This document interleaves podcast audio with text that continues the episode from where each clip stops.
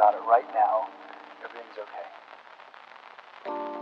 No matter where you find yourself, no matter what kind of stuff is going on in your life,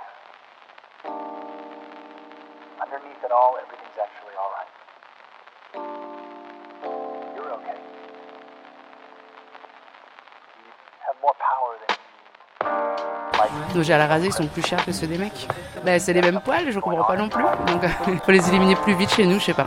C'est les Amazones. La classe. Donc, tu veux être un chevalier étant plus petite. Ah bah oui, moi je, on- avec mon frère, j'avais un grand frère, on a presque le même âge, on, on se battait pour avoir le costume de chevalier. Parce que déjà, euh, quand je faisais les magasins avec ma mère, euh, j'essayais de la diriger vers un autre rayon, tu vois. Elle dit non, mais. Je dis, mais si, mais ça c'est bien, ça fait un peu féminin et tout. Il n'y a pas de rose. Enfin, je me mets une petite coupe un peu, tu vois, c'est slim. Puis en plus, à l'époque où je mettais du fond de teint, souvent on me faisait la réflexion que j'étais marron parce que j'en mettais trop. Donc vu que je sais pas me maquiller, en plus ça sert à rien. Ouais, non, je, je cherche pas non plus particulièrement une princesse ça me ferait un peu chier d'ailleurs. Pour aller gambader dans la boue euh, et tout ça, la la robe c'est pas hyper pratique. Est-ce qu'il aurait préféré que tu euh, sortes avec euh, des hommes ou c'est juste que sa fille est une activité euh, romantique qui lui déplaise?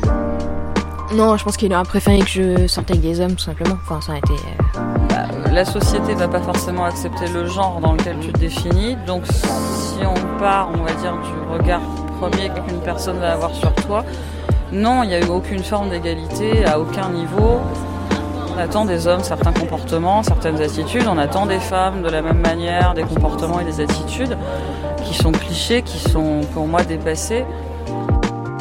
Et euh, il y a des insultes euh, homophobes que j'entends depuis que mon plus jeune âge.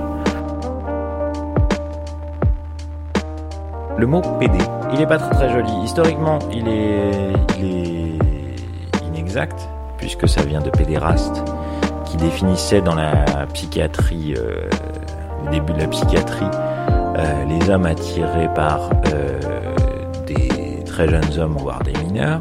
Déjà, on est un pays euh, très catholique, donc euh, durant des, des décennies, on a été euh, dirigé par, euh, par la religion catholique, donc ça y joue beaucoup et je pense que ça reste quand même encore dans, les- dans nos mœurs. Il n'y a pas d'égalité? En fait, c'est un prénom qui revient vachement dans ma vie, je me suis rendu compte quand je l'ai choisi. Parce qu'en fait, je l'ai trouvé dans une BD que j'ai lue euh, il y a pas longtemps. Et en fait, il y avait un personnage qui s'appelait Elliot, et qui était non-binaire, je crois. Et je me suis rappelé que j'adorais ce prénom. Déjà, il y avait un mec dans ma classe en primaire qui s'appelait Elliot. Et ce mec, il- je le connais pas beaucoup, je crois qu'il est resté un ou deux ans en primaire avec moi. Je le trouvais trop sympa, et j'adorais son prénom. Et il a disparu de la circulation, je sais pas où il est passé. Et du coup, je me suis rappelé de ça. Et euh, aussi que mon film préféré c'est Billy Elliot. Et surtout c'est un film que ma mère m'a fait découvrir, donc je me suis dit que c'était un beau, euh, c'était pas mal comme, euh, comme symbolique entre guillemets.